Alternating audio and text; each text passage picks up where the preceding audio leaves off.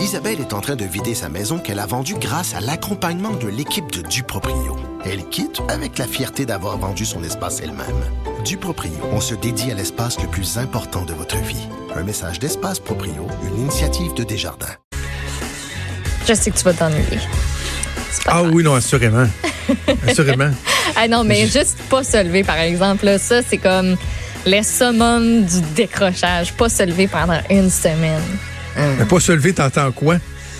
Ben, Tu dans pas lever de, de, de, de filles qui n'ont pas d'enfants, puis t'as pas se lever de gars qui a des enfants, puis qui va quand même se lever de bonne Moi, pas se lever, ça veut dire mon cadran ne sonnera pas à 4h55 et je pourrai flyer autant que je le veux, que ce soit jusqu'à 10h ou à midi, il n'y en a pas de problème. Oh yes, le petit loup va rester sur tes yeux, Oh, toi, jusqu'à 11 heures. Il n'y en a pas de problème. Pas- Mais c'est drôle parce que, tu sais, je vais être en vacances euh, vendredi, puis on va quitter pour euh, le sud dimanche matin. Ah, T'es pas là 10 vendredi heures non du plus? matin. Oui, non, mais je veux dire, vendredi, je, je tombe en vacances. Après le show. OK. Vacances. Hey, je là, retourne à Québec. Je vais être à Montréal jeudi, vendredi. OK. Et euh, dimanche, on prend l'avion. Sauf que là, il y a, y a comme plein d'éléments qui font en sorte qu'il y a plein de gens qui se disent Je veux-tu vraiment partir en vacances? Oui, ben oui. Parce que le coronavirus, là, eh, ça commence à inquiéter bien, bien, bien, bien, bien, bien, bien, bien, bien des gens. Je sais qu'il y a un mouvement de panique qui est inutile. Je disais dans un article ce matin qu'il y a des agences de voyage qui sont de plus en plus appelées depuis quelques jours. Euh, Bon, des questions, des interrogations ou des inquiétudes doivent rassurer les gens. Puis des fois, ben, tu sais, comme un exemple qui était cité, l'agent de voyage disait, je me suis fait euh, dire par une cliente, euh, ouais, je m'en vais aux Bermudes, là, je peux-tu y aller? Puis elle dit, ben oui, vous pouvez y aller, tu sais, un peu.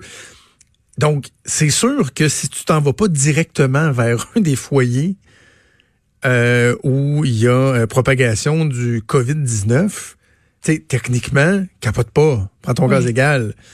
Mais je peux comprendre que, tu sais, dans un aéroport, là, t'as toutes sortes de gens qui viennent de toutes sortes d'endroits, qui s'en vont, Mhm. toutes sortes d'endroits qui se mélangent. C'est pas juste dans l'avion, il y a beaucoup de touchés, il y a... Donc, qu'il y a des gens qui se posent des questions parce qu'ils s'en vont n'importe où en Europe ou euh, ailleurs dans le monde, je peux le comprendre. Moi, je vais avoir en République dominicaine. Ça devrait être mollo. Ça devrait être mollo, mais j'ai hâte de voir. Puis je parle de l'aéroport de Québec. Est-ce que la panique va bien se faire sentir à l'ancienne Lorette, où il y a l'aéroport de Québec? Sais, Tu je- sauras, tu sauras me le dire, surtout que toi, tu vas voir ça avec des yeux de gars qui a déjà travaillé aussi dans un aéroport. Il y a peut-être des trucs que tu vas remarquer que le commun des mortels, nous autres, on, on remarque pas. Puis je lisais dans un article aussi ce matin que ben il y a des gens qui travaillent dans les aéroports qui eux sont comme, Hey, nous autres, euh, on est comme là-dedans, puis on trouve que que c'est c'est- c'est un peu risqué, qu'on n'a pas le goût de prendre tant de chances que ça. Puis on sait pas qui on côtoie, on, on sait pas qui passe par chez nous, qui transite, puis les mesures, est-ce qu'elles sont trop lousses? Tu sais, Il y a beaucoup de gens qui se posent des questions. Puis il y a aussi l'autre côté où hier, j'ai, euh, je, je me suis rappelé, j'ai dans mes connaissances un, un gars avec qui j'ai été au cégep qui, lui, est, euh, il est agent de bord. Puis là, ben, j'ai vu, tu sais, qu'il OK. qu'il- qu'il faisait encore sa job, puis qu'il revenait justement de voyage aussi d'Asie. Je me suis dit, moi, y écrire, tu sais, voir comment ça se passe de leur côté. Est-ce qu'ils ont des mesures de plus? Puis, ben non, on leur dit, faites attention, tu sais, aux mesures d'hygiène, lavez-vous plus souvent les mains et tout. Mais il nous autres, euh, moi, moi, en tout cas, dans mon entourage, qui me disait, lui, c'est, on n'est pas plus inquiet que ça. On fait pas nécessairement plus attention que ça. On n'a pas peur. Il dit, moi, j'arrive de voyager en Asie, tout a bien été. Je pense que, tu sais, ça dépend aussi beaucoup, euh, beaucoup des, des personnes, puis de comment on peut gérer ce, ce stress-là. Tu peux pas le contrôler. C'est sûr que tu contrôles la place où tu t'en vas, mais au final, c'est toi qui as le pouvoir de dire si oui ou non tu y vas ou tu y vas pas. c'est ça. Puis, toi, ça tu sais, bon, les- t'insécurise, fais ce que tu veux, mais les compagnies aériennes, tu peuvent pas faire grand chose d'autre Ben non. que de leur dire lavez-vous les mains, faites attention, euh, frenchez pas les passagers dans la mesure du possible.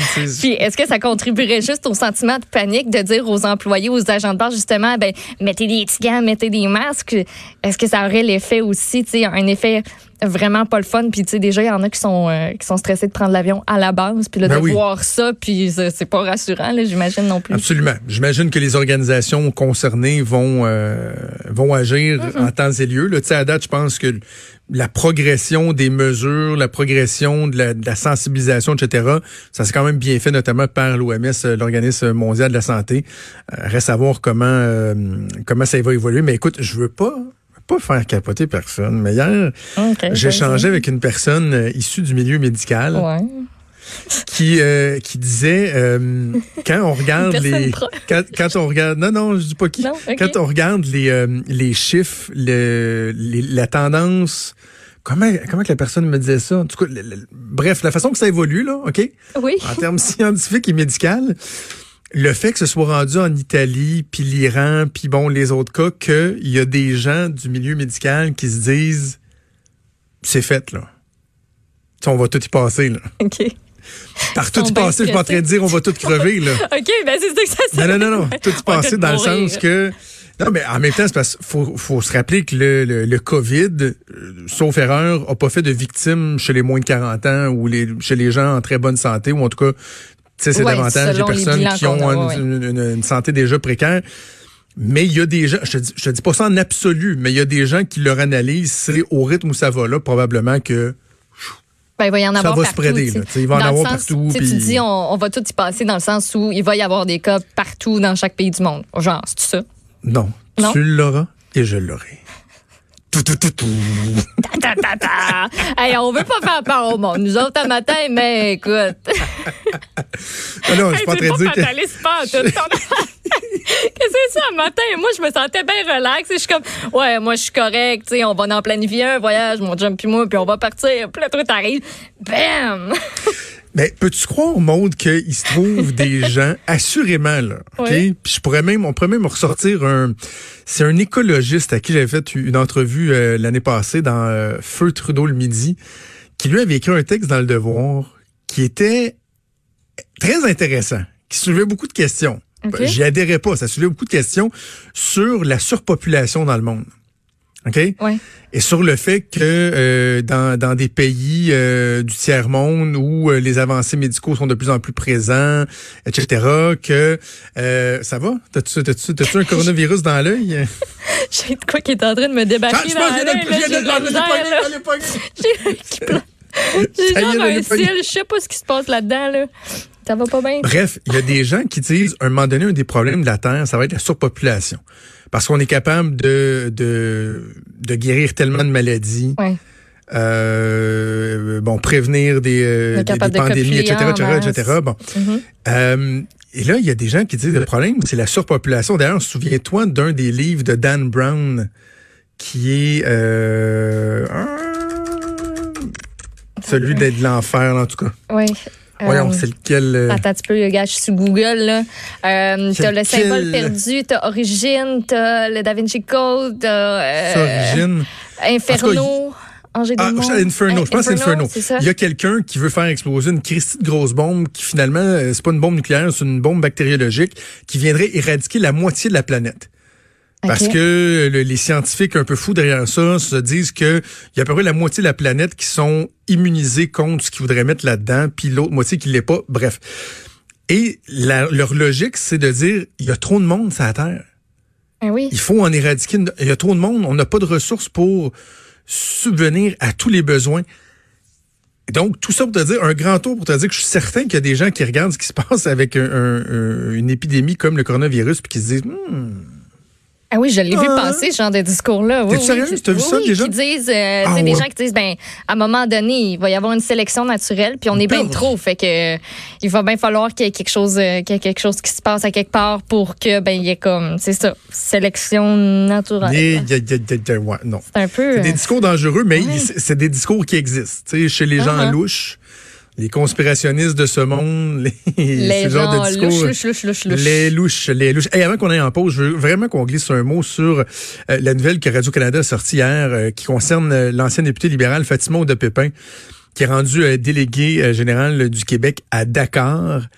Et euh, ça a pas, ça va pas bien là-bas. Non. Ça, ça va. va on a parlé de Marie-Ève. Proux la semaine dernière et euh, ce qu'on, euh, ce qui était avancé par Radio Canada, évidemment. Faudra laisser en temps et lieu la, la chance à Mme Ouda Pépin de donner sa version des faits. Mais selon plusieurs, plusieurs témoignages euh, recrutés, il y a de grandes difficultés dans la gestion des ressources humaines. Il y a eu des départs, euh, congés de maladie. Euh, Mme Ouda Pépin qui refuserait de rester dans la résidence officielle qui coûte 13 000 par mois. Il a l'air super sécuritaire, là, par ailleurs. Ça a vraiment l'air- beau. Il y a même a un petit correct. nom à la résidence, là. euh, on voit. Ça a l'air très, très correct. Les Grâces. Ouh, ah. Ça sonne très Le nom de la résidence, c'est les, les Grâces. Deux belles portes en bois avec les petites. euh, Mais madame plantes préfère l'hôtel. Oui, c'est ça. Mais elle préfère l'hôtel. Donc, ça a coûté euh, 11 000. hmm, 11 350 dollars juste de décembre à février pour l'hôtel, plus les 13 000 dollars par mois. Ben oui, parce qu'il faut continuer de payer le loyer, tu sais. Fait que ça fait 26 000 piastres d'hôtel plus 11 350. On est déjà rendu comme à 37 000 piastres en deux mois euh, pour loger Madame Ouda Pépin au Sénégal. Juste te raconter une anecdote. ça m'a fait parce que il y, a, il y a bien des gens dans les cercles politiques, il y a du monde qui m'ont écrit, des anciens députés, des députés actuels, qui sans se réjouir, se disent pas nécessairement surpris. C'est- ouais, Parce que ça, Mme Ouda surprise. A euh, Une réputation. une réputation, mais je, je fais attention à ce que je dis, mais je vais dire pourquoi je fais attention, parce que je la connais personnellement, OK. Fatima Ouda Pépin, et c'est une personne que j'apprécie énormément. Tu sais, publiquement, c'est une personne qui en a fait beaucoup euh, lorsqu'elle a parlé des, euh, du, du radicalisme, euh, de l'islamisme fondamental pendant tellement d'années. C'est une spécialiste.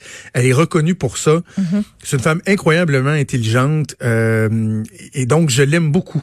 Je l'apprécie beaucoup.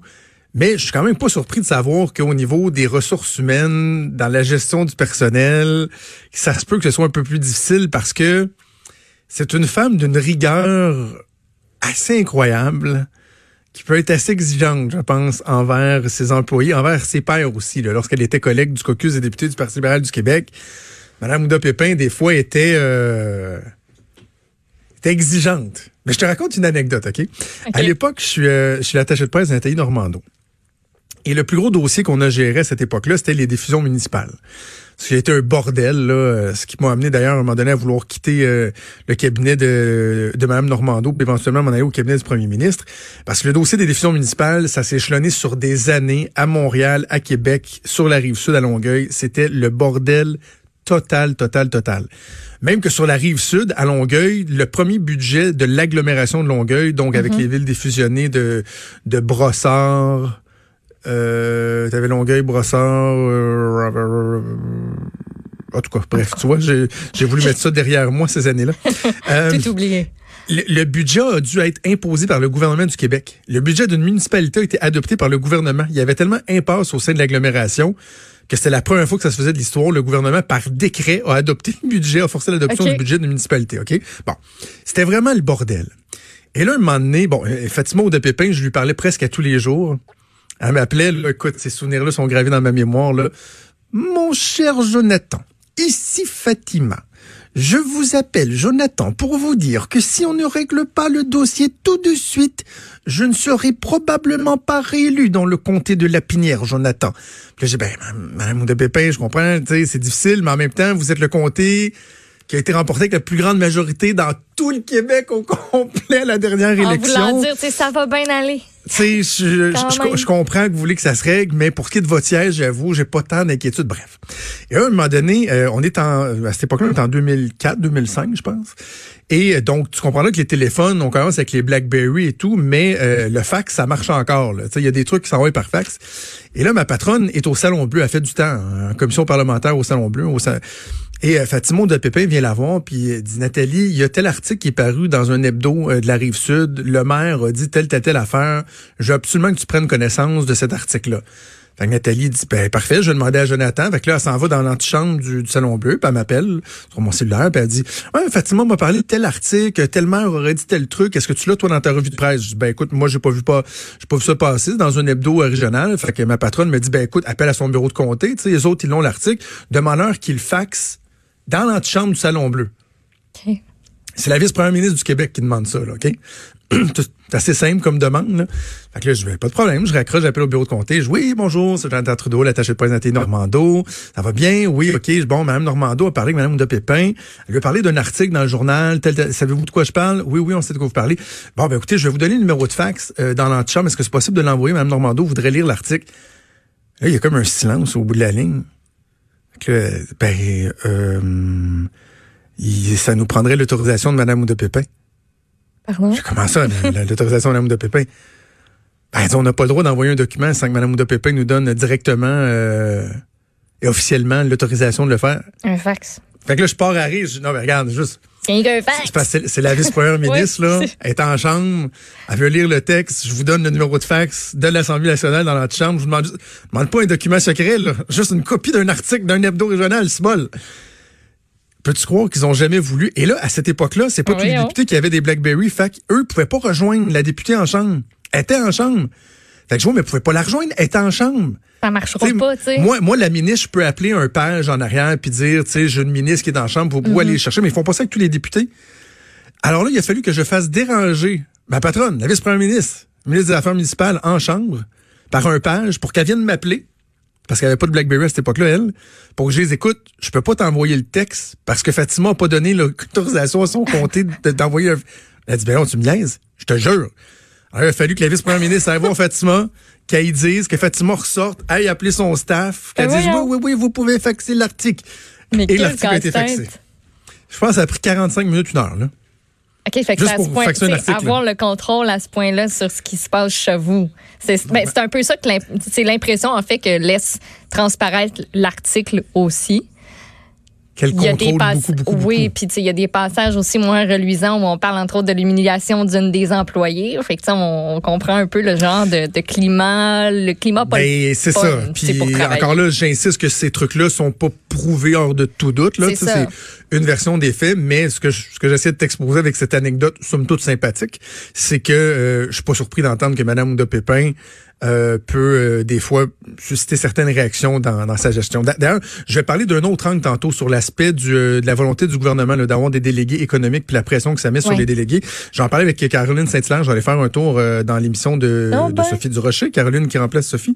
Et je vais être là dans le début de l'émission, puis on va euh, parler de ça ensemble. Alors, on va faire une première pause au retour. On va s'entretenir avec une personne qui est pas mal inquiète de ce qui se passe en ce moment avec euh, le blocus euh, ferroviaire et ses conséquences. On va parler au maire d'Oka, Pascal Kivion. Bougez pas. Vous écoutez Franchement.